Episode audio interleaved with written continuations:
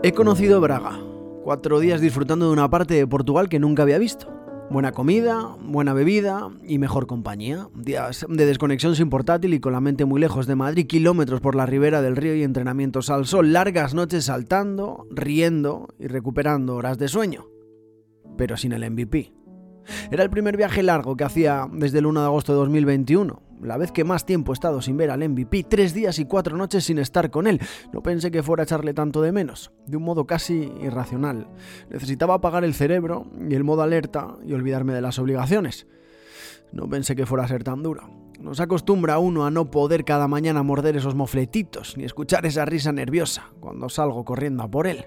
Ha habido pocos momentos en los que no he pensado en la mañana del domingo. Aparecí nervioso en su cuarto, esperando su reacción, y no pudo ser más maravillosa. Sonrisas, abrazos y un papá constante mientras yo no paraba de hablar y darle besos. Tengo que preguntarle a Joselu. Quizás se asemeja a eso que sintió después de aprovechar la oportunidad que llevaba una vida entera esperando. Cinco minutos para salir, rematar tres veces y hacer dos goles. Más de 32 años y sigue soñando, como el primer día. Seguro que como yo, él también ha estado mucho tiempo esperando el momento.